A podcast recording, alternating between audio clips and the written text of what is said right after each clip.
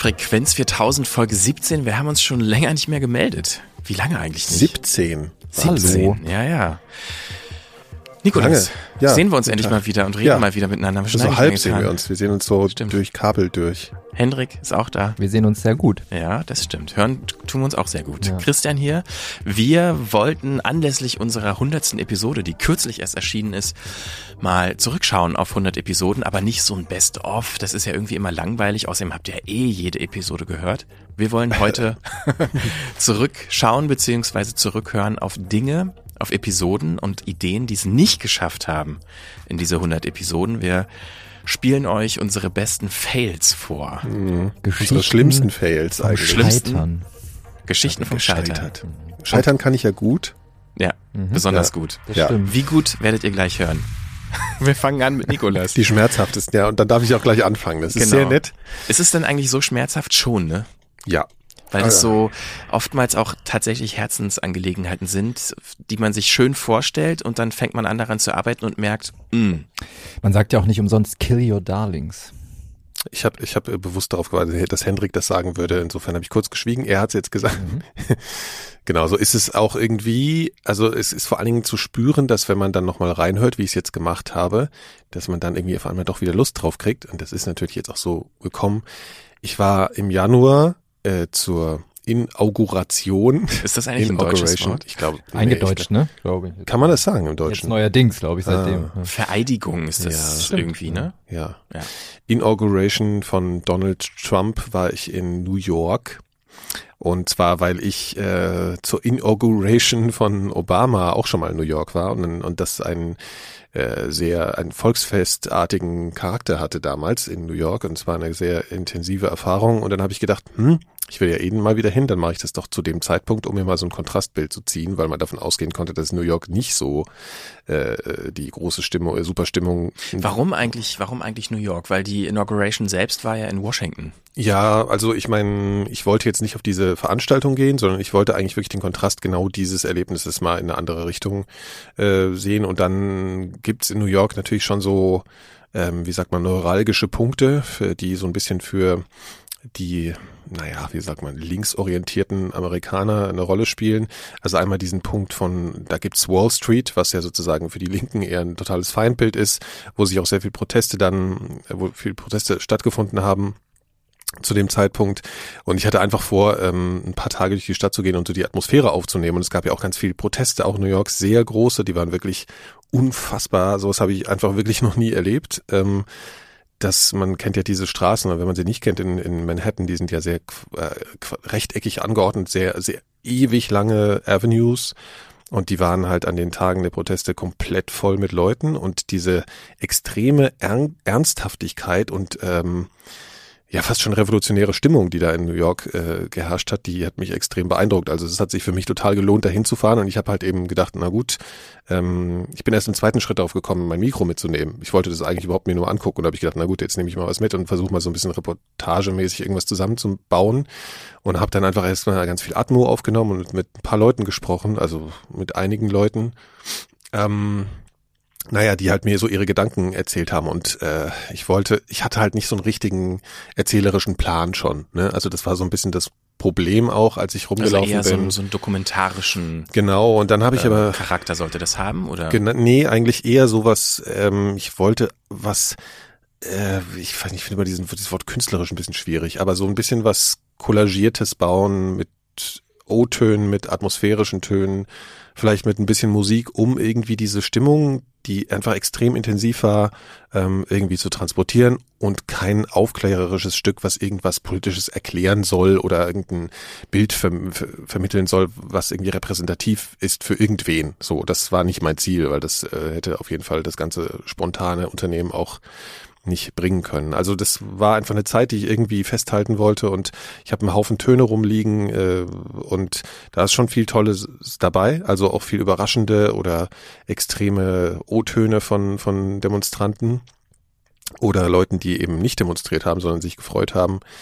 Aber ich bin mit der Materialmenge und äh, ja, dem äh, ich, man merkt, ich scheitere schon an der mhm. an der Beschreibung dessen. Also ich habe einfach eine Menge Material, aber ich habe da irgendwie keine Geschichte wirklich draus formen können und wahrscheinlich letzten Endes auch nicht genug langen Atem, um daraus was Experimentelles zu machen. Wie viel Material hattest denn du aufgenommen? Oh, pff, äh, ich glaube, ich habe einfach schon stundenlange Atmo-Sounds, was schon total viel zu viel war, aber die, das war einfach so beeindruckend. Ne? Also es, ich war einmal eine Nacht äh, vorm Trump Tower, das war wirklich eine, eine Stimmung, die kann man sich gar nicht vorstellen, total abgeriegelt und dann haben die Leute da draußen wirklich gewütet und es war eine unglaubliche äh, Stimmung, die, die ich so bei uns irgendwie noch nie erlebt habe, wo du wirklich das Gefühl hattest, da sind Leute, die haben richtig Angst, die haben ganz ernsthafte, elementare Motive jetzt zu demonstrieren und nicht irgendwie mal sowas, ja, mich stört jetzt irgendwie so ein Gesetz, sondern hier, ich habe Angst davor, was in meinem konkreten Leben jetzt passieren wird.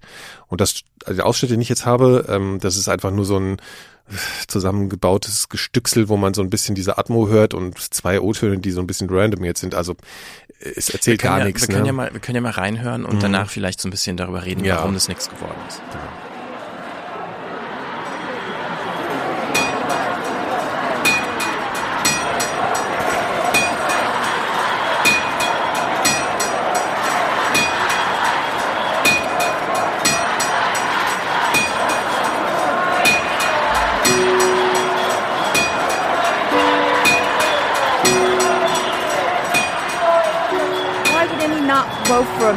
That's up there. He's in his 70s.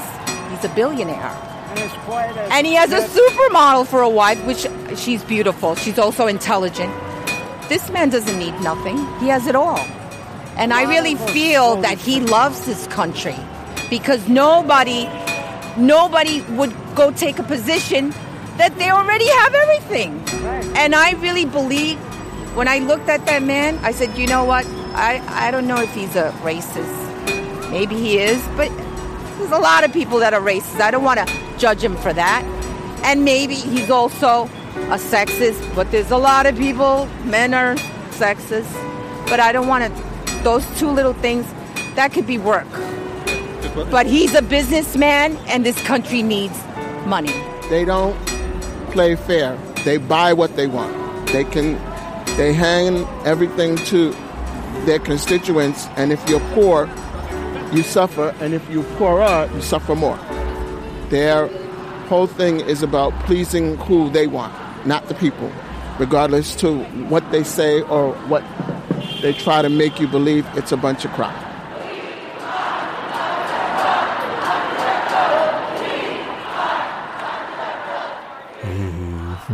Ja, das sind schon tolle atmosphärische äh, Töne und natürlich auch irgendwie konträre äh, O-Töne, die wir gerade ge gehört mhm. haben.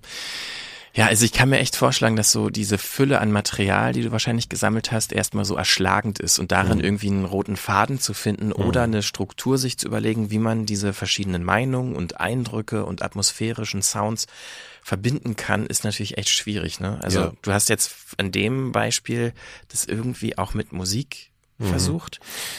Genau, ich hatte so, ich habe hier mit Julius Stucke, der hier mit im Radiobüro sitzt, ein bisschen was äh, überlegt. der auch wir, das Klangpflaster macht bei uns. Genau, und ähm, er von ihm ist äh, die musikalische Untermalung, also dieses Gehämmer mit diesem äh, Hammer und äh, dieses Klavier. Und ähm, ja, ich, wir hatten uns einfach ein bisschen unterhalten und haben einfach über Stimmungen so gesprochen. Und das war irgendwie primär das Motiv und das ist dann durch alltäglichen Arbeitsstress so ein bisschen untergegangen. Und wir haben eigentlich nie die Zeit gehabt, da nochmal so richtig reinzugehen. Und ähm, das hätte einfach wahnsinnig viel Zeit genommen, eben dieses ganze Material zu hören. Und es tut mir aber irgendwie weh, wenn ich es jetzt so höre, weil ich schon noch weiß, was ich so beabsichtigt habe und wo ich hin wollte. Das war so das erste Mal, dass ich was zusammengebastelt habe dazu. Und ja, weiter ist es nicht gekommen. Das ist ein bisschen schade, weil vor allen Dingen, weil ich auch so einen fundamentalen Fehler gemacht habe und es so ein bisschen angekündigt hatte, auch online, was man hier nie tun sollte. Äh, ja, das rächt sich dann sofort. Das ist uns schon ein paar Mal mhm. passiert, ja. Sachen anzukündigen, ja. die dann nicht, die dann nichts geworden sind. Ja. Ähm, ja, was aber auch, glaube ich, so ein bisschen, so hatten wir das auch wahrgenommen, ein Problem ist oder eine Herausforderung, wenn man halt mit anderen Leuten zusammen was macht. Also der Plan war ja auch noch vielleicht auch noch einen anderen Autor oder mhm. Autorin, die auch in der Zeit in den USA war, mit Material zusammen eine Geschichte oder ein Bild, ein Klangbild sozusagen zu abzubilden oder zu erzeugen, was ja dann irgendwie auch nicht funktioniert hat. Also die eine grobe Idee, die man im Kopf hat, scheitert zu keine Ahnung, 90 Prozent dann ganz oft an der praktischen Umsetzbarkeit. Ja, genau, an der konkreten Ausarbeitung auch. Ne? Wenn du, du, du hast irgendwie so ein Gefühl, da gibt's was und dann das zu schärfen, Sachen, also zu fokussieren, eine klares klare zwei Sätze sprechen zu können, darum geht's, das ist die Linie. Das ist vielleicht bei sowas Experimentellem auch nicht so notwendig, aber trotzdem brauchst du irgendwie zumindest äh, intrinsisch, also in dir eine Idee, die, mhm. die nachvollziehbar ist und die hat gefehlt und ja, das Kooperieren mit anderen, das ist dann durch ähm, weitere Unwägbarkeiten halt noch, ne, also geprägt, so. Würdest du sagen, dass dir diese, diese Idee schon hätte vorher auch kommen müssen, bevor du hingefahren bist? Auf jeden Fall. Also das war so spontan, dass ich gedacht habe, ich nehme jetzt einfach alles auf.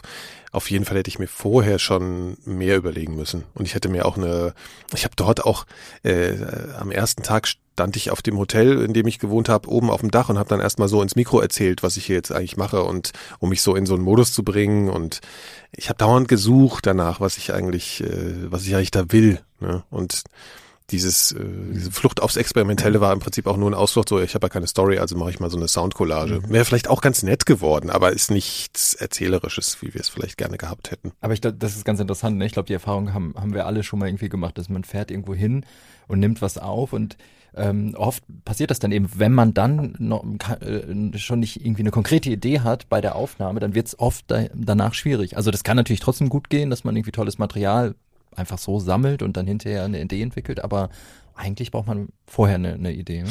Ja, andererseits kann es halt auch so sein, dass die Idee, die vielleicht ganz konkret im Kopf ist, dann gar nicht aufgeht, weil die Begebenheiten klar, ja. die ganze Also gerade wenn du auf O-Töne angewiesen bist, ne, was ja. sowieso klar war. Mh hm, wir hatten da noch so ein Motiv, weiß gar nicht, ob so spannend ist, aber das kann ich ja ganz kurz halten. Ähm, es gibt so einen so einen Jazz-Song, der heißt Winter in America und das war so ein bisschen unsere, ähm, äh, unser oder mein Motiv. Das hatte ich gehört und fand, das passt so krass, weil es war im Winter und es fühlte sich einfach an, als würde das Klima in diesem Land einfach um zehn Grad kühler, also im übertragenen Sinne jetzt, ne, mhm. ne, sein als damals, als ich Obama erlebt hatte. Und darüber sind wir auf diese Hammer, äh, diese kalten Sounds so gekommen ähm, äh, da merkte ich schon, dass das vielleicht irgendwie anfangen kann zu passen. Also, dass man auch vor Ort schon eine Geschichte finden kann irgendwie. Aber es war auch, ich war auch nicht so wahnsinnig lange da, nicht? Es war so eine knappe Woche und auch überwältigt von den eigenen Eindrücken, dass ich nicht dauernd so diesen coolen Abstand haben konnte und sagen konnte, okay, was, was tue ich als nächstes irgendwie taktisch clever für diese Geschichte. Und du warst ja auch noch privat da und das kommt ja auch noch dazu. Mhm. Also du bist ja jetzt nicht so als Dienstreise dahin nee, nee, gefahren nee, und hattest so einen Auftrag, sondern du warst genau. irgendwie auch privat. Das war alles nicht so ganz Genau. Und es ist halt sehr, ne? genau und spontan entstanden. Ja. ja. Mhm. Aber es war trotzdem, es war, also ich meine, es ist ein unfassbares Erlebnis gewesen und darum sind, darum finde ich es schade, dass dass die Töne, glaube ich, schon auch transportieren können, weil das, diese, diese Demo-Töne sind schon sehr beeindruckend und dann ist es natürlich schade, daraus irgendwie nichts zu machen. Mhm. Und glaubst du, das ist jetzt quasi alles komplett für die Tonne oder meinst du mit den Tönen oder den Atmos, kannst du irgendwie nochmal mhm. irgendwann, also archivierst du die oder? Ja, auf jeden Fall. Ja. Also die Interviews sind zum Teil echt gut, finde ich, also sehr spannend. Die Frau, die man übrigens gerade gehört hat, die so pro Trump war, das war eine Schwarze, äh, die auch jetzt nicht so aus, aus Manhattan kam, also was ja auch ganz interessant ist, dass jemand äh, die jetzt nicht so unbedingt bei der man nicht denken würde, dass sie eine Trump-Wählerin ist, so Zeug erzählt. Also ich glaube schon, wenn, wenn irgendwie mal so ein Thema natürlich nochmal aktuell wird, dann, dann sind das schon Töne, die man vielleicht verwenden kann, die für diese Zeit im Januar, wo alles umgebrochen ist in den USA, einfach stehen kann. Also wenn das nochmal Thema wird, äh, könnte ich mir das gut vorstellen. Mhm. Ja, ich fand es eh total absurd, eigentlich fast schon, wie sie Rassismus und Sexismus als so ja. Kleinigkeiten ja, das, eigentlich ja. wegredet, als wäre das ja nichts Wichtiges. Genau, so, ne? das war wirklich interessant, weil ich habe die ganze Zeit eigentlich nie Trump-Befürworter getroffen, sondern nur an dem einen, nur an dem Tag der Inauguration, wirklich konkret an dem Tag, da bin ich zum Times Square gegangen, was ja so ein Touristenzentrum ist in New York. Und damals war bei Obama, war der komplett voll mit Leuten und alle haben nur gefeiert, die haben skandiert No More Shame, was so, ne, also weil sie Bush losgeworden sind. Die waren also, da war voll Volksfeststimmung in einer Weise, also völlig irre. Und an dem Tag war es ziemlich leer auf dem Times Square und da standen halt so versprengte Gruppen rum und die waren, das waren alles Trump-Anhänger. Und ich hatte vorher noch gar keine in New York getroffen, wo ich wirklich viele Leute angequatscht habe. Und die haben alle so wirres Zeug erzählt halt, ne? Also so, so Sachen, so, also sowas zu marginalisieren, diese, diese verbale Gewalt, die der halt auch ausstrahlt und so, das war echt äh, interessant, äh, dann sich unter diesen Leuten zu bewegen. Weil man kann auf dem Times Square halt da auf so einem großen Screen konnte man das halt gucken. Deswegen waren die da. Naja. Hm. Tja, hattest du eigentlich das Gefühl, dass ähm, dir auch die Zeit so ein bisschen im Nacken sitzt mit dem Thema? Also, weil das hat ja eine Halbwertszeit, sagt man so? Ja, ja das äh, Also der Nachrichtenwert ist ja, ja eh, der war schon weg, als du da genau, warst. Genau, genau. Also das war mir schon klar, dass ich, äh, ich meine, einerseits wusste ich schon, ich muss es jetzt dann schon irgendwie bald machen. Mhm. Auf der anderen Seite habe ich jetzt auch immer, ich hatte jetzt, also als ich das jetzt eben nochmal gehört habe, habe ich so gedacht, das könnte man schon auch immer noch erzählen. Ne? Du könntest jetzt schon hingehen und sagen, ey, übrigens, ich war im, im Januar äh, mhm. bei der Inauguration von Trump. Wir wissen jetzt, in welche Richtung was passiert ist seitdem. Aber das waren wahnsinnig intensive Tage. Also medial, auch hier drüben hat man es doch extrem wahrgenommen. Und das ist schon, ich hatte schon das Gefühl, bei was dabei zu sein, was, was einen historischen Wert hat. Und ich glaube, das war, ist dann letzten Endes doch nicht so schnell verfallen. Aber trotzdem hatte ich es natürlich die ganze Zeit mhm. so, ne? Das Gefühl, es sackt immer weiter in den Hintergrund. Und das ist sowieso, glaube ich, so, das können wir, glaube ich, auch alle sagen wenn man was aufnimmt, wenn man ein Projekt anfängt und lässt es dann mal eine ganze Weile liegen, dann ist es so schwer, sich damit wieder mhm. zu verbinden und wieder Kontakt aufzunehmen mit der Materie und wirklich wieder zu sagen, okay, das Das, das geht, wenn man, wenn man sich dann zwingt, dann geht es meistens, ja, aber, aber, es kostet wahnsinnig viel Energie. Ja. ja. ja. Und dann muss man wirklich andere Sachen wieder total äh. wegschieben, gerade für sowas, ne? Ja, ja. Ich glaube, das ist auch eine gute Überleitung zu Hendrik. Ne? Ja. ja.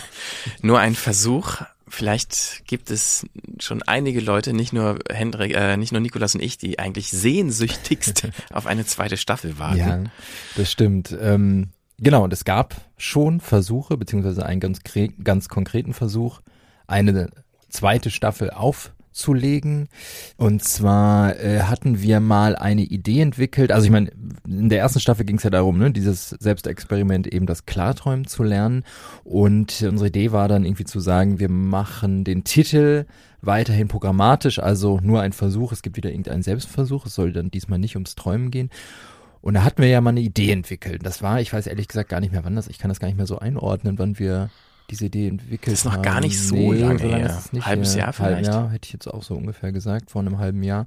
Ähm, genau, haben wir so eine Idee entwickelt, dass ähm, ich mich in verschiedenen Berufen ausprobiere. Und zwar mit dem, mit der Grundprämisse, jeder hat ja in seiner Biografie so ungefähr ab drei Jahre bis bis man dann wirklich einen Beruf ergreift, so die unterschiedlichsten Berufswünsche, ne? von ich will Feuerwehrmann werden über ähm, meine Eltern sagen, ich sollte Lehrer werden, vielleicht werde ich Lehrer, bis hin zu, äh, ach eigentlich will ich doch, äh, keine Ahnung, Bestatter werden.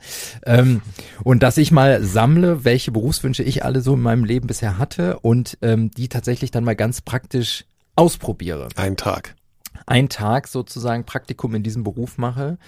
Ähm, genau, dann haben wir sogar einen Piloten produziert, beziehungsweise Aufnahmen für einen Piloten gemacht. Nikolas und ich sind nach Schönefeld zum Flughafen und ähm, haben uns in einen Flugsimulator gesetzt, denn natürlich wollte ich mal Pilot werden. Für den Pilot. Für den Pilot, genau. Ja. Und genau, haben da eine Aufnahme gemacht und dann habe ich mich auch danach hingesetzt und mal einen ganz, ganz, ganz rohen Schnitt gemacht und mal so geguckt, wie könnte das klingen. Und ähm, da können wir ja mal reinhören. Warum das dann letztendlich gescheitert ist und nicht in Serie gegangen ist, können wir vielleicht danach besprechen. Mhm. Wie hoch ist jetzt die Crash-Wahrscheinlichkeit, wenn du Hendrik so einschätzt? 100 Prozent. Sehr gut. Hauptsache der Kumpel vertraut mir. Hallo zur zweiten Staffel von Nur ein Versuch. Mein Name ist Hendrik Evert. In der ersten Staffel konntet ihr mich ja bei meinem Versuch begleiten, das Klarträumen zu lernen. Von den ersten Gehversuchen bis zum ersten Erfolg. Einige von euch interessiert bestimmt, ob ich dran geblieben bin am Klarträumen. Ja, immer mal wieder, aber ich gebe zu, nicht mit allzu viel Mühen. Dass mir dazu eventuell auch das Zeug fehlt, zeichnete sich ja auch bereits in den Folgen ab. Aber dennoch ist das Klarträumen immer mal wieder Thema bei mir, privat aber jetzt eher. Aber sobald es dazu mal größere Erfolge zu berichten gibt, werde ich das natürlich hier tun, heilig versprochen.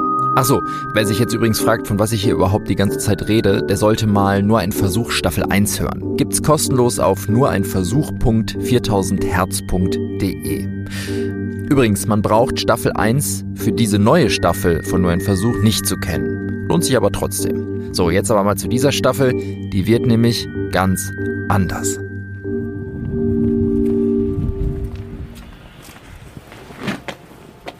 Hast du das Handy aus?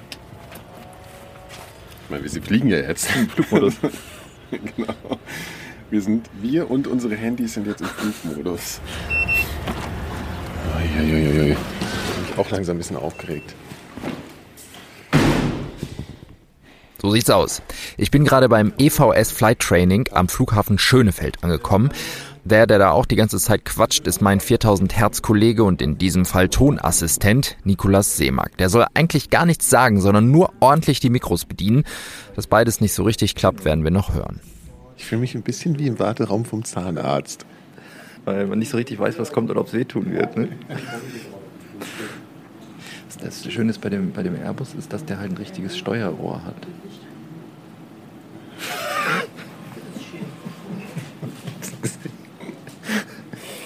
Ach so. Oh Gott, so einen kleinen Nippel.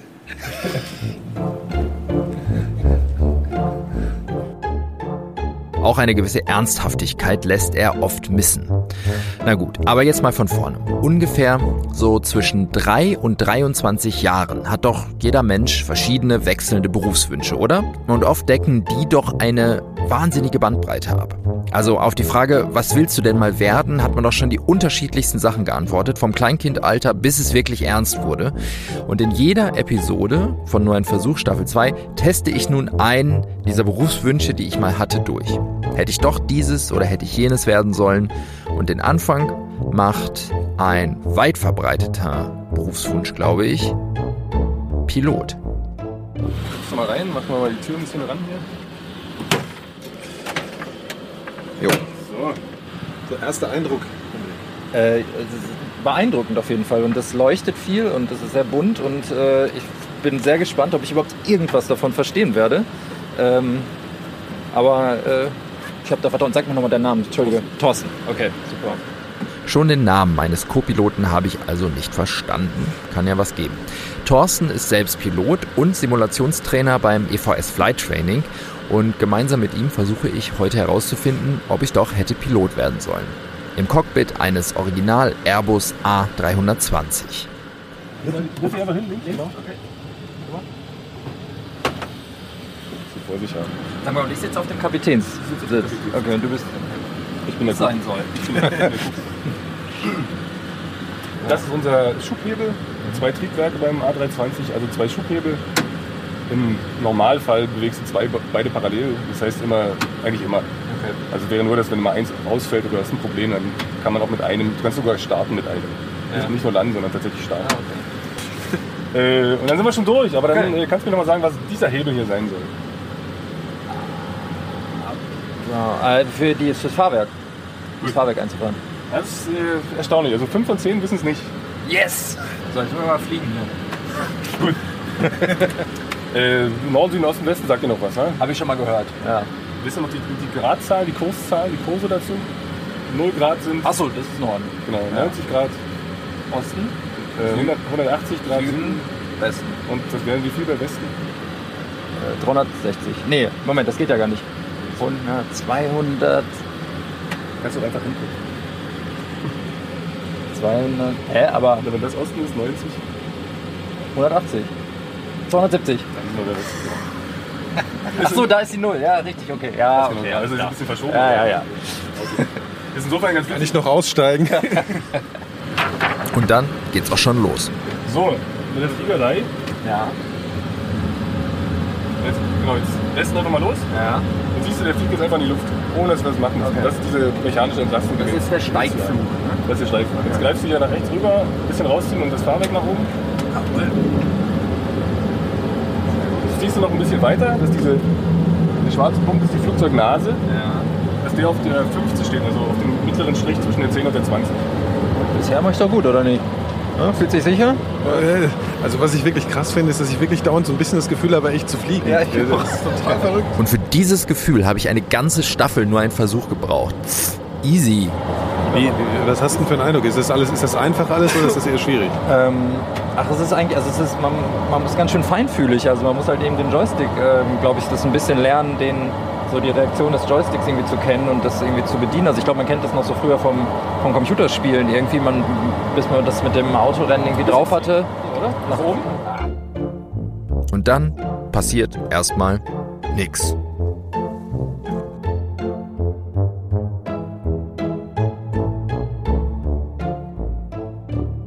Thorsten ist übrigens ein Quereinsteiger, was ihn zum perfekten Ansprechpartner für mich macht. Er war viele Jahre Dolmetscher und hat sich dann erst mit über 30 überlegt, Pilot zu werden. Und das hat er wohl bis heute nicht bereut. Und habt ihr, also es ist schon so, dass man dann auch einfach viel Zeit einfach so hat, wo eigentlich jetzt dann erstmal nichts passiert. Also man sitzt dann schon hier. Jetzt, insofern ist diese Stunde jetzt langweilig.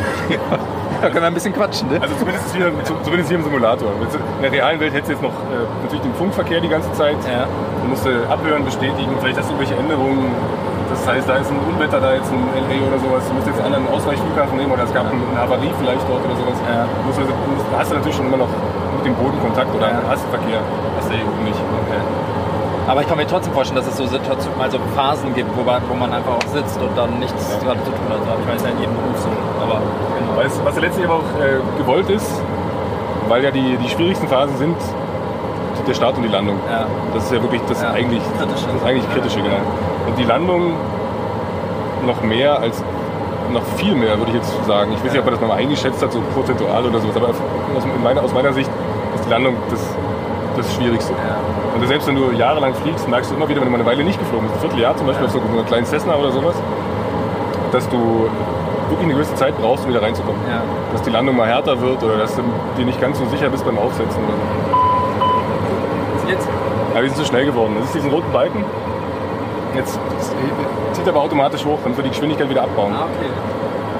Also kannst jetzt, wenn Der jetzt, korrigiert mich. genau, der korrigiert dich, weil er das Flugzeug nicht gefährden will, hat so eine Art das Gegenteil vom Selbstzerstörungsmechanismus, der Selbstrettungsmechanismus. Äh, aber du könntest, wenn du jetzt bewusst runterdrückst, kannst du das äh, meine, für So, drei Minuten länger machen. Oder sagen wir, So sieht's aus. Länger machen. Wenn du Fertig willst, machen zur Landung. Und kann man auch hier so schlechteres Wetter einstellen? Ja. Wir können ja, wir können ja ähm, bei schlechtem Wetter landen, Ah ja, okay. wenn du willst. Ja, bei, bei Sonnen kann ja jeder. Bei Sonnenwetter. Vielleicht bis auf dich. Was, was, hast du schon mal eine brenzlige Situation gehabt? Da sind die äh, Instrumente ausgefallen aufgrund einem, einem, Wackelkontakt in einer Lichtmaschine, wenn du so willst. Im Generator. Und dann waren plötzlich die Instrumente alle weg. Aber mit den kleinen Flugzeugen kommst du ja mechanisch runter. Also das ist ja nicht das Problem. Und dann schätzt man das so ein bisschen ab und landet. Dann suchst du einfach, dann, also das Ziel ist ja dann immer sicher zur Erde zu kommen. Und dann guckst du erstmal, ist irgendwie gerade ein Platz unter dir in der Nähe. Und dann segelst du auf den zu. Äh, oder du musst eben auf dem Feld irgendwo notlanden. Und ich war gerade über einem Platz oder in der Nähe von einem Platz und konnte dann noch ohne Probleme anfliegen. Guck mal, da kommen Berge. Was soll ich sagen? Wir, sind, Kommen wir drüber? wir kommen drüber. Ne? Wir fliegen gerade äh, 40.800 Fuß hoch. Das sind dann 4.500 Meter.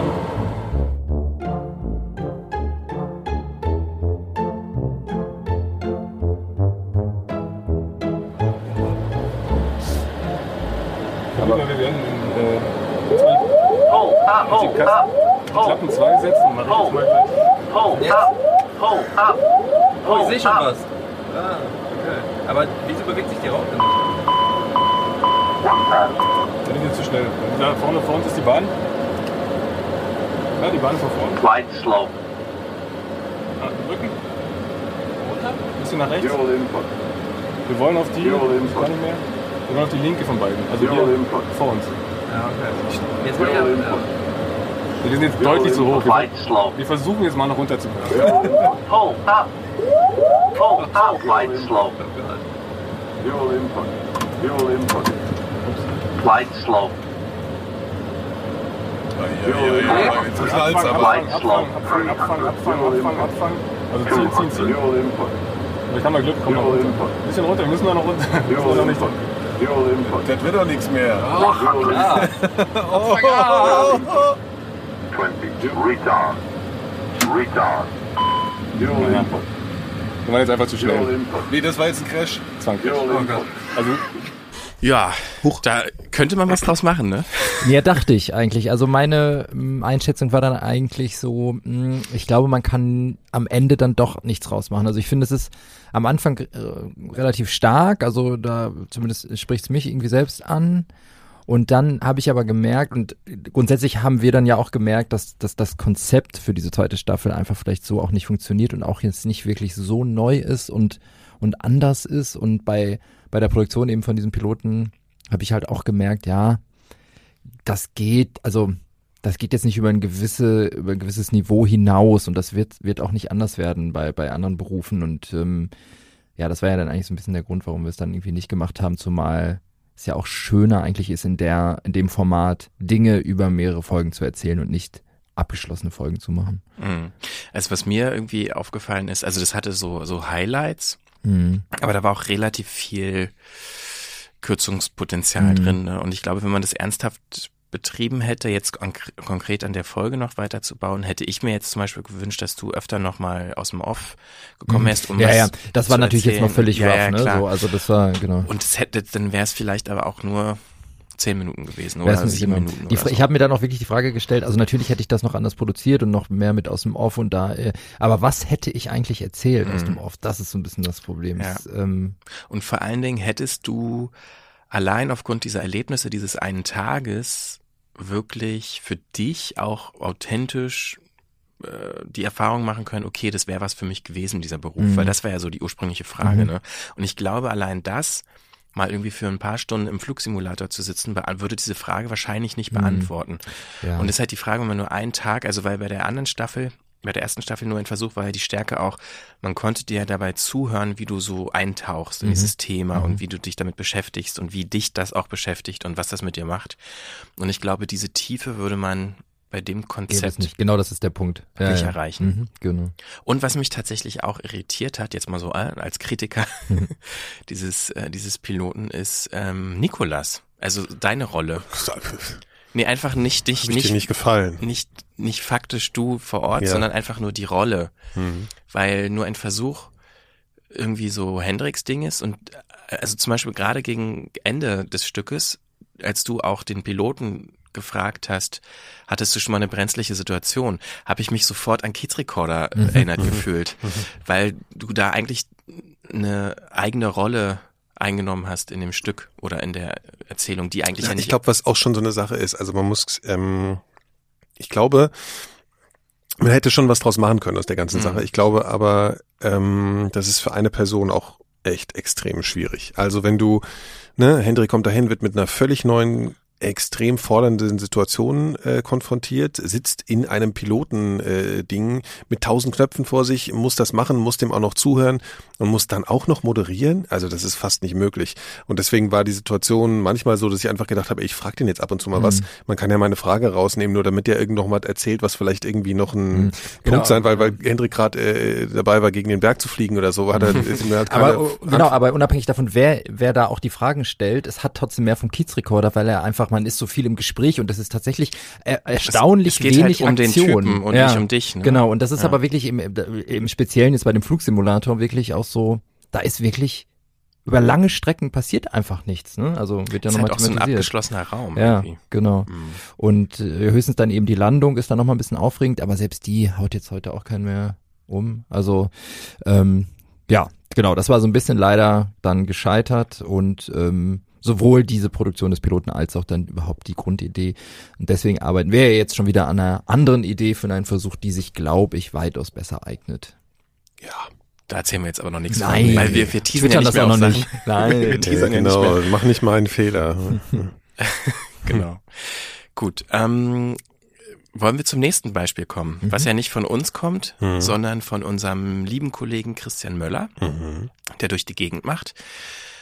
Der hat diverse Herausforderungen dabei. Eine ist zum Beispiel auch überhaupt geeignete Gäste zu finden. Das kennen wir auch aus von den Elementarfragen, dass das immer sehr schwierig sein kann. Genau. Nur mal ganz kurz, ne, er macht Interviews unterwegs, also er läuft mit seinen Gästen durch die Gegend, so heißt ja auch das Format, und ähm, er macht ja, also er muss das alles machen parallel. Also er hat äh, sein Mikro in der Hand, muss auf sein Aufnahmegerät achten, muss auf den Gast achten und so weiter. Also das, er hat, äh, muss totales Multitasking machen sozusagen. Ne? Und das ist schon eine Herausforderung und da kann mal was schiefgehen. Ja, das ist wohl wahr. Was ist denn passiert? Ja, ich hatte eine Verabredung mit einem ähm, Gast, auf den ich mich sehr lange gefreut hatte und auf den ich auch sehr hingefiebert habe, Wir nämlich auch. mit Sibylle Berg. Ähm, ich weiß noch, wie ich äh, Nikolas total begeistert auf Facebook oder sonst wo geschrieben hat, Sibylle Berg hat zugesagt, Sibylle Berg hat zugesagt, Sibylle Berg hat zugesagt. Das ging äh, erstaunlich ähm, einfach irgendwie auch über über Twitter. Total netter Kontakt so zu ihr. Du hast sie also Ähm, persönlich geschrieben, so als Direktnachricht, oder? Ja, genau. Okay. Und äh, hatte dann aber auch Kontakt mit dem Management. Dann haben wir das alles eingestielt. Dann wurde es so ein bisschen schwierig, wie das manchmal so ist. Terminfindung, es hat ein paar Mal ähm, erst nicht geklappt, äh, dass wir uns treffen konnten. Und dann hatten wir Ende des vergangenen Jahres, ich glaube es war im Oktober, einen Termin in Zürich. Und kurz vorher ist Folgendes passiert, nämlich mir ist mein Aufnahmegerät gestohlen worden, würde ich mal annehmen. Also ich habe das zumindest bis heute nicht wiedergefunden. Es ist einfach weg. Ich habe äh, zig Fundbüros äh, bei der Bahn und so weiter durchtelefoniert. Auf jeden Fall das Aufnahmegerät war weg. Das war so zwei Tage bevor ich losgefahren bin. Ich musste mir schnell einen Ersatz besorgen und ich habe mir ein anderes Gerät von einem äh, Kollegen hier in Köln geliehen, das ich zwar auch kannte, weil ich das früher selber mal benutzt habe, aber wie das so ist, hat man dann länger nicht mehr mitgearbeitet. Dann muss man sich erstmal so ein bisschen eingewöhnen an solche Geräte. Das kennt ihr ja auch. Das habe ich dann äh, mit nach äh, Zürich genommen und hatte eigentlich auch vor Ort beim Rumlaufen mit äh, Sibylle ein ganz gutes Gefühl. Ähm, nur das war eine Täuschung, wie ich dann hinterher beim Abhören festgestellt habe. Es war einfach, sie, sie spricht sehr leise, sie war oft sehr schwer zu verstehen, sie ist auch immer mal wieder sehr, ja, sehr sprunghaft mir, mir weggelaufen, ist irgendwo da hingelaufen, hat irgendwo gezeigt, guck mal da, ähm, und, und dann war sie immer gar nicht mehr zu verstehen oder hat in eine andere Richtung gesprochen und ich konnte das nicht so richtig mit meinem Mikro irgendwie, irgendwie einfangen und ich weiß noch, wie ich hier gesessen habe und habe äh, hab äh, versucht, diese diese Folge zu zu schneiden und hab gemerkt, ah ja, hier versteht man mal wieder ein bisschen was. Das ist eigentlich ganz schön, was sie da sagt. Das ist echt auch interessant. Aber hier versteht man es jetzt wieder gar Ich nicht. finde ich finde das bildlich eigentlich ganz so eine gute Vorstellung, wie du so Billeberg mit dem Mikrofon hinterher rennst. Versuchst wieder einzufangen. Und sie mit ihren äh, roten Haaren wie verrückt. Guck mal da, guck mal da. Das ist jetzt irgendwie gerade so eine comicartige Vorstellung, die ich habe. Ja, ja, genau. Und ich fange sie mit dem mit dem Lasso meines Mikrofonkabels wieder ein. Und dir fliegen so, äh, so Schweißperlen fliegen so weg von deinem Kopf, weil du so, so, ne? Ja. Aber glücklicherweise haben wir ja wenigstens heute exklusiv das erste Mal Exklusiv. wenigstens einen kurzen Ausschnitt aus diesem Gespräch, was dann leider im Endeffekt nicht zu einer Podcast-Episode Hört man da auch schon die Problematik ein bisschen oder ist das jetzt eher ein guter? Da hört man sie eigentlich noch nicht so. Da ist sie Okay. ganz, es ist, klingt manchmal ein bisschen schepperig so, aber eigentlich ist sie da ganz gut zu verstehen. Okay. Okay, okay. dann hören wir mal kurz rein. Christian Möller und Sibylle Berg unterwegs in Zürich. Hier habe ich gewohnt. Habe ich im ersten oder zweiten Stock gewohnt? In diesem Ich lindgrünen Haus. glaube zweiter Stock, aber ich möchte mich nicht dafür verbürgen müssen. Das Da- ist auf jeden Fall das Haus, wo äh, ich ankam mit, einem, mit einer Matratze damals, die ich da reintrapiert habe. Und ich war vom ersten Tag an glücklich. Das ist auch das Haus, wo dann ein Reiterdenkmal von mir stehen wird, davor. Innen wäre es ja nicht so fetzig. Und äh, ja, hier bin ich wirklich, äh, weiß nicht, wie lange ich hier gewohnt habe, drei, vier Jahre. Aber die ganze Zeit bin ich wie im Dauerrausch hier rumgelaufen. Also wirklich so, wahrscheinlich haben die Leute auch gedacht, ich habe eine Totalscheibe. Also wirklich begeistert mit jedem geredet und alle, oh ja, mein Gemüsehändler, so richtig voll Kitsch. Achso, so Aber- die Stadt erleben. Ja, und ja, Leute so richtig, oh, so ja. richtig, richtig krass alles kennenlernen und Ja. erleben. Können ja nochmal ein paar Schritte dahin gehen. Was hier ist ein Hier, Schuhladen? Ah, eben, eben hier war ein Hanfgeschäft. Ah ja. Ein, äh, das war damals frei verkäuflich. Und hier gingen die Kiffer ein und aus, was mir auch ein sehr gutes, warmes Gefühl gegeben hat. weil ich dachte, alles Freaks hier, das ist ja wie Island. Hier ziehen wir richtig hin. In Island sind auch so viele Freaks. In Island sind, äh, ist immer eine Definitionsfrage. Also für mich sind Freaks die einzigen Menschen, die ich irgendwie ertrage. Und das heißt irgendwie alle, die nicht in irgendwelchen Über-Ich-Formationen funktionieren. Also vielleicht auch ein bisschen Klischee, jetzt jeden Kiffer zu mögen, aber es fällt mir leichter, als jetzt jeden Banker zu mögen. Also du meinst Au Außenseiter letztlich. Wahrscheinlich, wahrscheinlich ja. Also alle, die es so bewusst oder unbewusst nicht, äh, nicht, nicht irgendwelchen Anforderungen genügen wollen oder können. Ja. Und war das, weißt du noch welches Fenster? Da, wir sehen da rechts, da wo jetzt schon diese Sibylleberg-Flagge raushängt, siehst du? genau. Ja. eigentlich gewesen. Jetzt bewegen wir uns weiter weg von diesem wirklich. Aber sag mal, das ist hier schon eine, das ist ja eine teure Stadt und das ist hier auch eine, wahrscheinlich, das ist auch total zentral.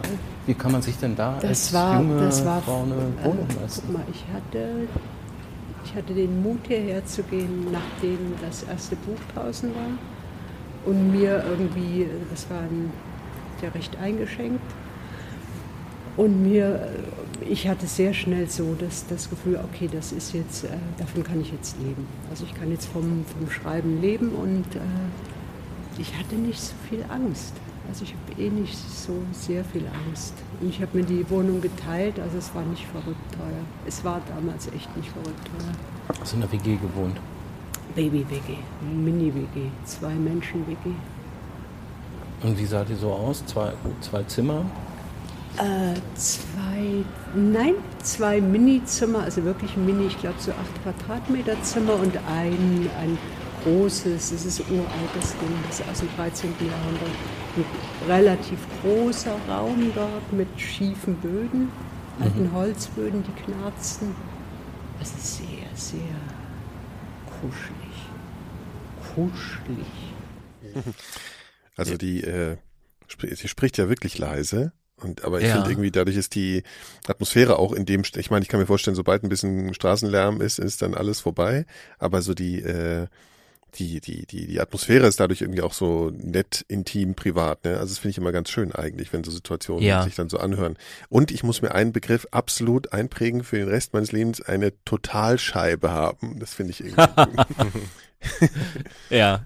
Ja. Ja, das war, das- ähm, das war, was du mit dem leise Sprechen gesagt hast, finde ich ganz interessant, weil wir haben am Anfang ähm, uns getroffen in einem Hotel dort in der Nähe. Das war das Hotel, wo sie gesagt hat, sie, da ist sie zum ersten Mal abgestiegen, Mhm. als sie zum ersten Mal in Zürich war. Und haben dort eigentlich so im Foyer äh, gesessen. Und ich habe eigentlich die ganze Zeit zum ersten Mal bei einem dieser Interviews gedacht, ach, das ist eigentlich ganz schön. Wir sitzen hier jetzt. Ähm, es entsteht auch gerade so eine, so eine, ja, so eine gedämpfte Atmosphäre, so ein bisschen. Wir bleiben jetzt einfach hier sitzen. So. Ja. Und ähm, ja, vielleicht hätten wir das in dem Fall sogar machen sollen. Dann hätten wir jetzt äh, eine, einen neuen Podcast, der hieße dann im Foyer. Genau. Ja, aber echt schade. Also ich finde Ja. auch jetzt irgendwie so die drei Minuten knapp, die es waren, ähm, die, die haben einen schon so irgendwie reingezogen. Ich hätte Mhm. jetzt auch irgendwie gerne weitergehört, habe ich gemerkt. Ja, Ja. ich fand das auch sehr schade, aber es war dann wirklich, äh, Nikolas, du hast es ja, glaube ich, damals dir angehört, es war dann wirklich an einigen Stellen überhaupt nicht brauchbar.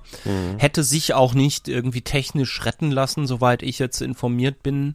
Mal gucken, vielleicht, ähm, Es wird vielleicht. vielleicht wird es ähm, eine Wiederholung unter besseren Bedingungen geben. Versprechen kann ich das noch nicht. Christian Möller war das. Wir haben, muss man zu- dazu sagen, es wirkt jetzt fast so, als würde er hier mit am Tisch sitzen. War aber gar nicht der Fall. Wir haben das aufgezeichnet und er war in Köln, haben wir vor ein paar Tagen mit ihm aufgezeichnet. Ja, soweit zu seiner Fail-Story, was durch die Gegend angeht mit Sibylle Berg. Leider nichts geworden, kann man nichts machen. Tja. Aber wir haben ja nicht nur negative Geschichten. Nein. Nicht nur Fails. Wir haben nicht nur Nicht Fails. nur. Also, ne, wir haben ja so ein bisschen, haben wir ja schon gesagt, diese 100 Episoden, die bisher erschienen sind, so zum Anlass zu nehmen, mal zu gucken, was es nicht geschafft hat. Und zum Schluss wollen wir aber auch noch mal gucken, was es schaffen wird in den nächsten Folgen. Und die sind jetzt schon so weit vorbereitet, dass die definitiv nicht mehr scheitern können. Ja. Höchstens das Haus brennt ab oder sowas hier. ne? Obwohl ich habe sogar Nö, ist ja in der Cloud. Ja Genau, ja. Cloud. Naja, wollen wir mal hoffen. Weil wenn das nix wird, was du da gemacht hast, dann wäre ich richtig traurig, Nikolas. Es geht nämlich um, willst du sagen? Die Elementarfragen. und äh, seit wir hier 4000 Hertz machen und ich Elementarfragen hier mache, hatte ich die Idee, diesen Menschen zu treffen, äh, den ich jetzt dann mal getroffen habe. Manchmal ist das ja wirklich ein bisschen schwierig, besonders wenn die Leute etwas prominenter sind. Und ich war am äh, Ende Juni war ich in Köln bei Chili Gonzales. Chili Gonzales ist ein Pianist, Kom Komponist, so ist das Wort. Und irgendwie, also er sagt auch Entertainer zu sich ab und zu und ist, ja, also es ist, ich kann es gar nicht so spontan zusammenfassen, ist einfach ein, äh, macht tolle Musik, hat äh, wirklich Klavieralben rausgebracht, die äh, eher so Pop-Struktur haben von den Songs her und hat auch ganz viele Kooperationen gemacht. Ich erzähle in der Folge auch natürlich auch noch ein bisschen, ordne ihn so ein bisschen ein und wir haben, waren in Köln, haben uns da vor so einem kleinen ähm, Klaviergeschäft getroffen, äh, in, äh, im Zentrum von Köln und äh, sind dann ins äh, sozusagen in den Showroom von diesem Klaviergeschäft gegangen, wo ganz viele Flügel rumstanden, haben uns da zusammen an ein Klavier gesetzt, so ein bisschen so nebeneinander auf diese Bank gequetscht. Auch mal eine ganz andere Situation, weil ich sonst normalerweise im Studio die äh, Interviews mache und dann haben wir uns ein bisschen unterhalten und äh, Chili konnte es auch nicht lassen, jetzt ab und zu mal so die Hand ans Klavier zu legen und das ist auch ganz schön, also man hört, hört ihn auch spielen. Ja, und da habe ich auch einen Ausschnitt jetzt und das kommt äh, jetzt am, ich sag also sagen wir einfach mal so, ne, am 10.7. Montag äh, werden wir das veröffentlichen. Und auch eine Premiere auf Englisch natürlich. Ja, genau, genau. Chili Also Gonzalez richtig. Als Kanadier. Genau, also das Interview ist auf Englisch gewesen äh, und ähm, genau, das ist natürlich jetzt dann so eine Sache, wenn man jetzt kein Englisch kann, dann ist es ein bisschen doof. Aber das wollte ich mir trotzdem nicht nehmen lassen. Sozusagen sowas, wenn ich die Chance habe, Leute zu treffen, die ich immer mal treffen wollte, dann kann ich darauf irgendwie keine Rücksicht nehmen und das habe ich jetzt diesmal auch nicht getan. Und wir hören mal kurz rein, was Mhm. er so zu erzählen hat. Chili Gonzalez. sometimes it's a monologue and you have to get control over it. You have to you have to get on top of the tiger and, and get back to the music. And Yeah. usually i can do that but sure there's some gigs where the, the the distractions are also maybe like one person who's taking flash photography with a really loud noise and it's more like what do i do? At what point do i say something? I can't just let this go but it's like the second song. I don't want to have to have a moment where i break everything so i have to kind of take 20 seconds while I'm playing a song I've played for a long time, you know, and I'm just like, okay, wait a second. It's like a monologue. Okay, so maybe that guy's gonna stop taking, you know, maybe he's gonna stop taking photographs after he just gets five of them. But what if he's just like taking them the whole time, you know? What am I gonna do? Okay, hold on a second. You want to do a shorter version? We're in the second bridge of White Keys. Okay, let's just end it right now. And then I make some joke like, if you're done taking photographs, I can continue the concert, sir. And everyone cheers because everyone was, you know, but these are the kinds of things that are going into my head while I play. And that's what, and many musicians I know don't do that. Mm-hmm. And they just sit there and they're like, they don't know what to do. They're just like, oh my God, that guy's taking photos. Just ignore it, ignore it, ignore it. Also das ist jetzt auch so aus dem Rough Cut noch, deswegen ist der Ton manchmal so ein bisschen wackelig noch. Ähm, ja, also steht ein bisschen äh, exemplarisch für das Gespräch. Ja, wir haben halt über alles Mögliche gesprochen. Ich habe versucht irgendwie ihm die Fragen zu stellen, die mir so in den Kopf kamen vorher und ähm, er hat immer immer die Möglichkeit gesucht, sein Klavier mit einzubauen und das war auch sehr schön. Und wie war das so auf Englisch? Ja, das war schon War das erste, ist auch das erste Mal, dass du ein englisches Interview in der Länge und in der, ich sag mal, mit so jemandem Bekannten machst, ne? Ja, ja, genau.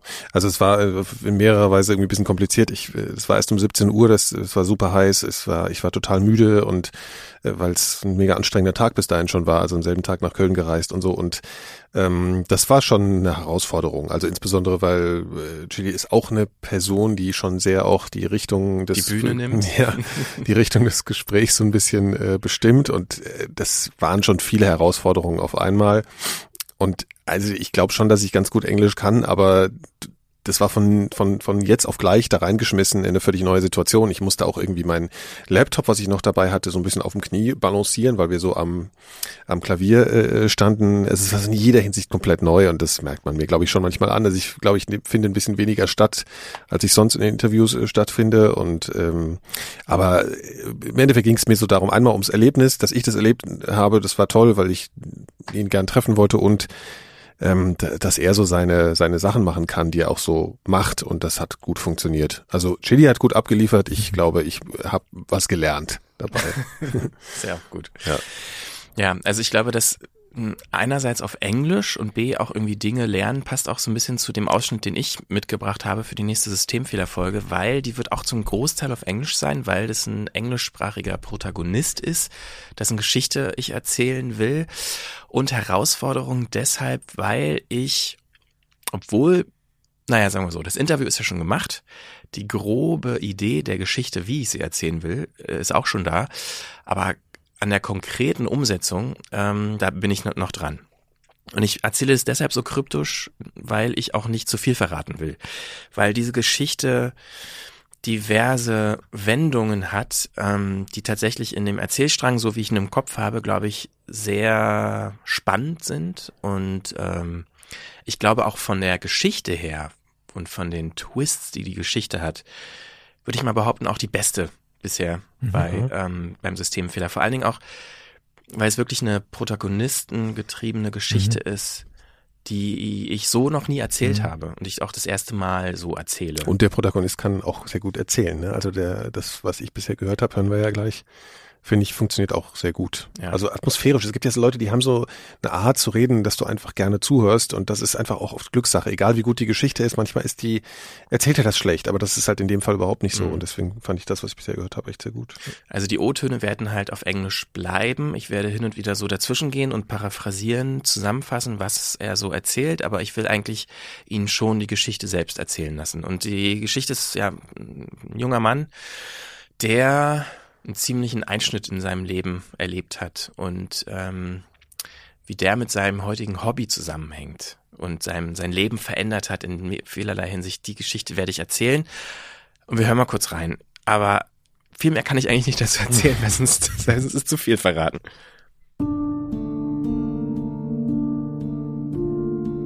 the doctors were saying, ah, it's just a virus, it will go away after a while. But it gets more worse and worse.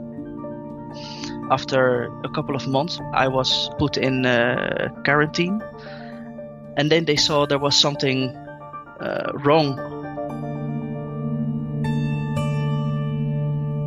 I knew it was something really terrible, and actually, one of my first things that that I asked was, uh, "Am I gonna die now?"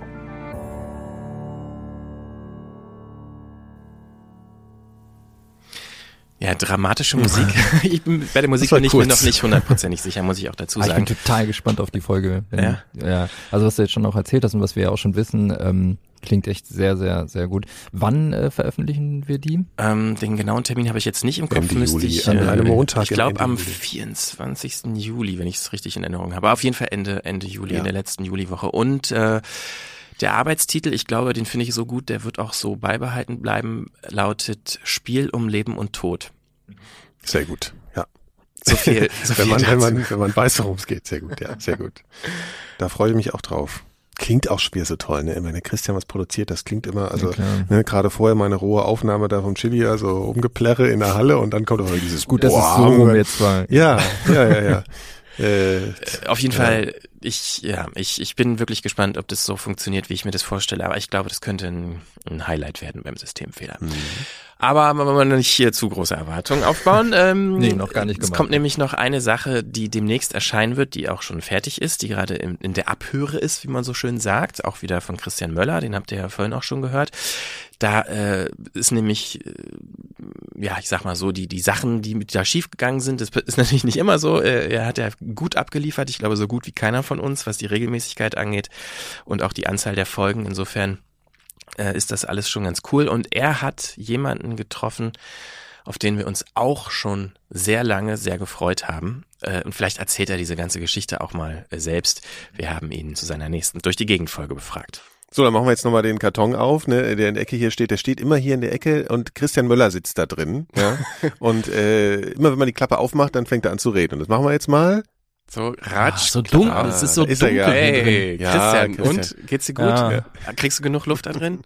Ja, geht. Äh, Gerade so, okay, wir müssen nochmal für Frischluft sorgen da in der Kiste. Ah, der Napf ist auch leer, der drin steht.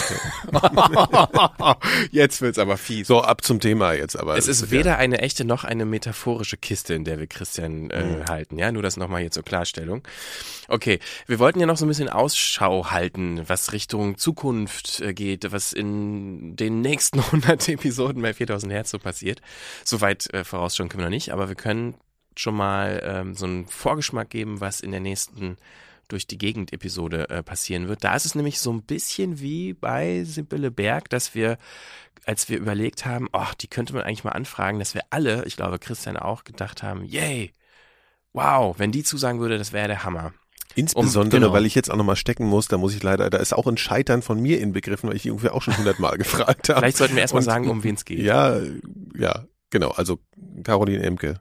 Genau, und ich habe dann irgendwann gesehen, ach guck mal, äh, Caroline Emke folgt jetzt durch die Gegend auf Twitter. Und dann war die, dann war klar, wer ist das versucht. vielleicht der Moment, wo man eine Anfrage stellen sollte. Und ähm, das, das war es dann auch. Und dann äh, schrieb sie mir eine sehr freundliche Mail und sagte, ja, den Podcast höre ich ja auch, da mache ich gerne mit. Und dann äh, ging das auf einmal auch sehr schnell, weil dann sagte sie so, hm, also ich hätte jetzt äh, irgendwie hier, nächste Woche habe ich Zeit an dem Tag, ansonsten erst wieder in zwei Monaten oder so. Und dann bin ich einfach ganz äh, spontan nach Berlin gefahren. Da sind wir in Kreuzberg herumgelaufen und haben unter anderem natürlich auch so über politische Themen gesprochen, aber es war auch zwischendrin mit ihr äh, ziemlich lustig. Und der Ausschnitt, den ich euch äh, mitgebracht habe, der zeigt das eigentlich beides so ein bisschen. Ja, stimmt. Und ich war mal, das war sehr interessant, ich war mal in ähm, Nicaragua und habe eine Geschichte gemacht über Sweatshops, also über die ArbeiterInnen in ja, eben so riesig großen Fabriken, in denen unsere Jeans und T-Shirts genäht werden, die unter Bedingungen arbeiten, die wirklich ausbeuterisch und ja auch erinnern an so Zeiten in Manchester im 19. Jahrhundert. Und darüber habe ich mal eine Geschichte gemacht und bin deswegen in Managua gewesen. Und in Managua gibt es eben durch allerlei frühere Naturkatastrophen eine ganze Reihe von Gebäuden, die mal Orientierungspunkte waren für die Bewohner, gibt es nicht mehr. Die sind zerstört. Aber die Menschen, wenn sie dir heute äh, Wegbeschreibungen geben, sagen dann so Sätze wie da, wo früher die Kirche Santa Maria war, da musst du dann rechts. Und die Kirche gibt es aber nicht mehr. Okay. Und das sind sozusagen so eine imaginäre Landkarte. Ich glaube, man muss dazu sagen, du hast geschrieben, auch in der Reportage oder in dem Brief, den du darüber geschrieben Mhm. hast, dass es sowas wie Straßennamen und Hausnummern nicht gibt. Ne? Ja, genau. Also das ist natürlich eh ganz, ganz, ganz häufig in den Gegenden, in denen ich gereist bin, ist, dass es ja so eine Art von Markierungen, wie wir sie kennen, nicht gibt und eben andere Beschreibungen. Wenn ich jetzt einmal kurz sozusagen stoppen darf, Aber ähm, bitte. warum wir, also wir laufen jetzt am Kanal entlang. Vielleicht kannst du mal sagen, du so als Nicht-Berliner, dass es auch so ganz schön ist. Ja, ist das ist ganz schön. Ja, mehr, Das- mehr kannst du dich nicht. Also es gibt Doch, hier kann man auch ein schönes Graffiti-Wesen gegenüber Das ist gucken. wirklich total, es ist wirklich Kreuzberg-Klischee. Also können wir erstmal sagen, wir, wir stehen irgendwie vor einer Kastanienallee. Kannst du Bäume oder kannst du nicht Nee, Bäume? Bäume kann ich nicht. Bäume kannst du nicht. Keine Orientierung, keine Bäume, Okay. keine, keine Vögel außer Spatzen. Also so für draußen und so, also so Natur bist du nicht so richtig gemacht, oder? Ähm, Also wenn du ohne mich hier entlang laufst, Balkon, okay, verstehe. Also wir sehen auf jeden Fall, also erst einmal eine Kastanien, ähm, sozusagen die säumen den Kanal. Ja, jetzt haben wir hier leider gerade keinen Schwan zum Vorführen. Also normalerweise schwimmen hier auch Schwäne. Nicht, dass es ja heißt, es gäbe nur Graffitis. Und dann stehen wir, und das ist, weswegen ich hier eigentlich entlang laufe, also nicht nur, weil der Kanal und das zum Spazierengehen so schön ist, vor. Sondern das ist Das ist die alte Synagoge. Also wir befinden uns am Frenkelufer. Vielleicht sollten wir Ja. den Straßennamen auch noch sagen, falls da jemand mal so nachlaufen möchte. Ja, ich gegenüber ist, glaube ich, das Paul-Linke-Ufer, ne? Ja, genau. um hier mal wieder Punkte gut zu machen. Ähm, und ähm, die Synagoge am Frenkelufer ist äh, zwischen 1913, glaube ich, und 1916 gebaut worden, ist als orthodoxe Synagoge gebaut worden und ist dann eben in der Pogromnacht 38 ähm, zerstört worden. Ich finde das ja so unglaublich, wie, wie deckungsgleich mein Eindruck von ihr ist, wenn ich sie nur lese und wenn ich sie jetzt so quasi erlebe.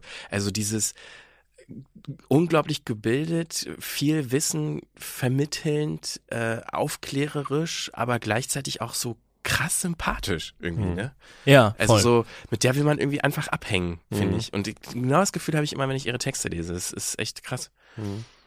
Tolle Frau.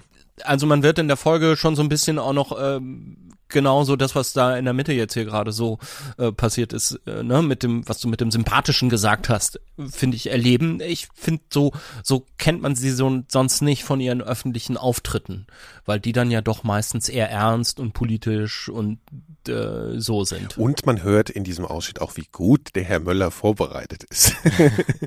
da hat man, du hast irgendwie Ja. bei der, bei, was, was Aha. hast, bei ihrem Text, wo du dann nochmal ergänzt hast, was man in ihrem Text auch noch lesen kann mit diesen Hausnummern und so. Ach so, Ich hab mir ja, gedacht, ja, ja, ah, okay, ja, ja. das stimmt. Ja, weil, aber das Ja, das- ist wirklich, nee, aber das ist ja auch äh, tatsächlich nur so ein Detail, was einem, glaube ich, gar nicht auffällt, wenn man als Hörer so zuhört, dass sich dann so Gespräche ergänzen. Aber das ist schon ja, das ist äh, schon wichtig, die Sachen sich äh, vorher reinzutun, mit der sich der, mit dem sich der Mensch beschäftigt hat, damit man eben auch ein flüssiges Gespräch über dasselbe Thema führen kann und nicht einfach immer nur zuhört. Ja, so.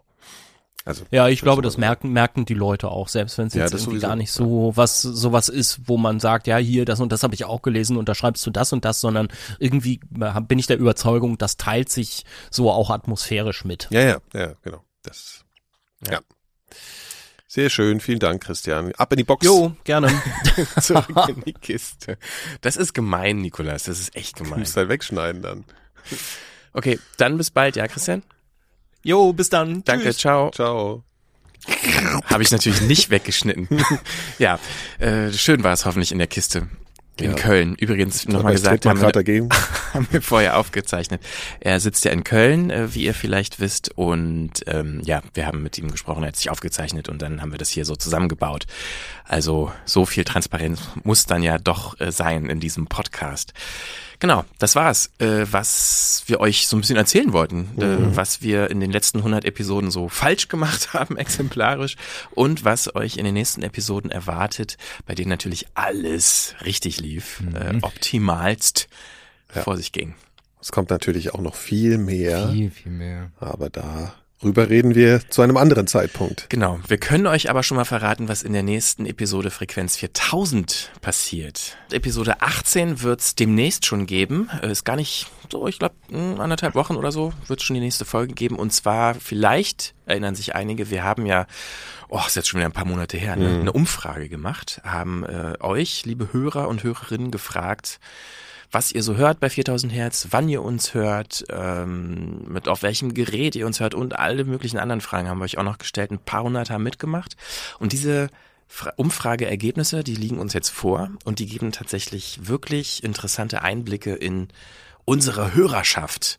Und vielleicht sagt das auch noch ein bisschen mehr über das Medium Podcast aus. Mhm. Und ähm, welche Erkenntnisse wir über unsere Hörerschaft haben, was ihr von uns auch haltet, das klären wir alles mit äh, unserer netten Kollegin und Mitgründerin Marie Dippold. Ja, endlich ist Marie mal wieder dabei. Genau. Ja. Mit der werden wir reden über Mhm. diese Umfrageergebnisse. Das dann also in der nächsten Folge Frequenz 4000. Und damit sagen wir Tschüss, oder? Ja. Ja, ich gehe jetzt mal weiter äh, schnipseln hier. Ja, ich auch. Ich auch. Äh, okay. Tschüss. Vielen Dank fürs Zuhören. Tschüss. Ciao.